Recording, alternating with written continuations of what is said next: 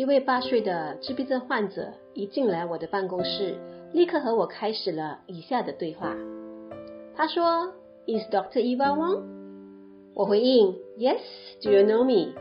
他 “Yes。”三秒钟停顿后，他又说：“No。”那我跟他说：“Now you know me。”他的回应是：“You because how's Aeon like Mr. DIY iPhone iPhone？” 他说了一连串的话。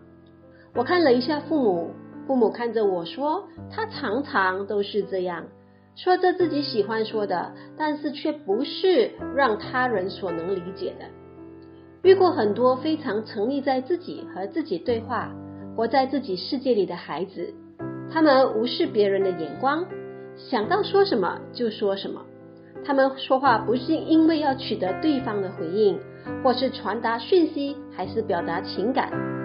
很多大人往往误解，认为我的孩子会表达，也在社交啊。其实这样的孩子只是会说话，但是却不会沟通。患上自闭症的孩子面对不同程度的语言障碍，然而他们的发展却是有相似的部分。第一，语调和一般孩子是不一样的，有些语调很高，他们说话好像感觉在唱歌。有些语调单一，好像机械人，声音里没有情绪，没有感受。第二，缺乏理解语言的能力，因此他们无法用完整的句子表达，甚至无法运用问题发问，无法表达惊喜，也无法表达自己的想法。第三，有些孩子会回答问题，其实是背诵的结果，比如听到你叫什么名？可以立刻把名字讲出来，但是如果换个方式发问，可以告诉我你的名字吗？孩子也许就无法回答了。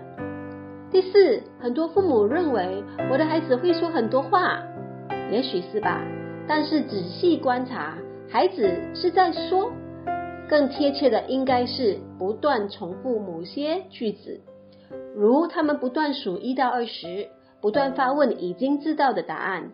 一直重复某电影的台词，甚至不断说出汽车的品牌等等。高功能自闭患者也许可以用复杂和丰富的词汇，但是却局限于自己感兴趣的话题。如果用专业，甚至和他们有兴趣的太空相关的名词，他们可以很深入的表达，但是在日常交流沟通中却显得能力非常的不足够。第六，鹦鹉式说话，孩子不断重复别人的话，如被问及吃饱了吗？他也许会说吃饱了吗？第七，没有运用语言的能力，只会重复发出单一的声音，如一，没有用肢体动作表达的能力，如无法点头或是摇头表达需要。以上是一些自闭症患者会面对的语言问题，当然这些问题都会影响到他们和他人沟通的能力。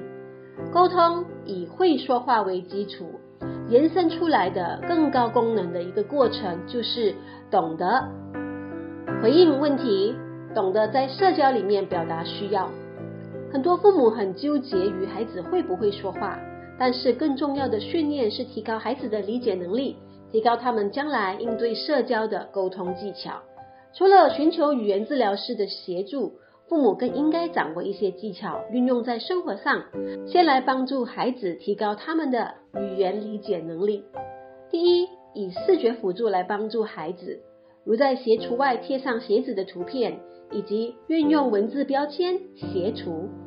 在教导孩子理解鞋子放进鞋橱的这个指令，一定要让他看着。大动作的指着鞋子，然后清楚地说“放鞋橱”，并举起鞋子指向鞋橱。每一天都要有无数次的训练机会，所以可以多制造相关的情景。给予孩子指令的时候，一定要清楚、简单，不要长篇大论，也不要背着孩子给予指令。第二，让孩子理解家里空间的用途。比如说，床头贴上睡觉的图片，马桶贴上坐在马桶的照片，餐桌上贴上食物用餐的照片，书桌上贴上做功课、拼图等等的照片，玩具角落贴上玩玩具的照片，自闭症患者需要结构式的环境，这样的系统让他们可以掌握自己的日常生活，同时明白不能把一桌的美食搬上床上，因为那不是用餐的地方。第三，教导孩子学习和表达不同的情绪，基本的情绪包括开心、生气、不开心、害怕。认识情绪并懂得表达情绪不是件容易的事。很多孩子可以也会说开心，甚至哭的时候或是生气的时候，当被问及你是开心吗？他们依旧会回应是，然后继续哭。喜怒哀乐、爱恶惧是人类的七情，但是深入探讨的过程不难发觉，也许我们自己对于这七种情感也没有搞得很懂。用不同的情绪卡片，让孩子透过情景学习是很重要的过程。学习不在于背诵，而是理解和运用。以上只是众多学习策略中的其中三个。生活中处处都是教导理解和沟通的机会。当然，在教导孩子学习沟通的过程中，我们自己是否也掌握了沟通的能力呢？那天，和面对自闭症的他做了线上的教育治疗。我问孩子他的心情时，他说 happy。问他为什么开心，他说上网课。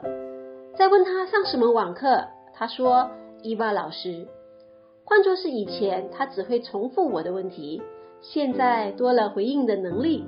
这样的世界是不是比较晴朗呢？这些孩子是非常直接和简单的。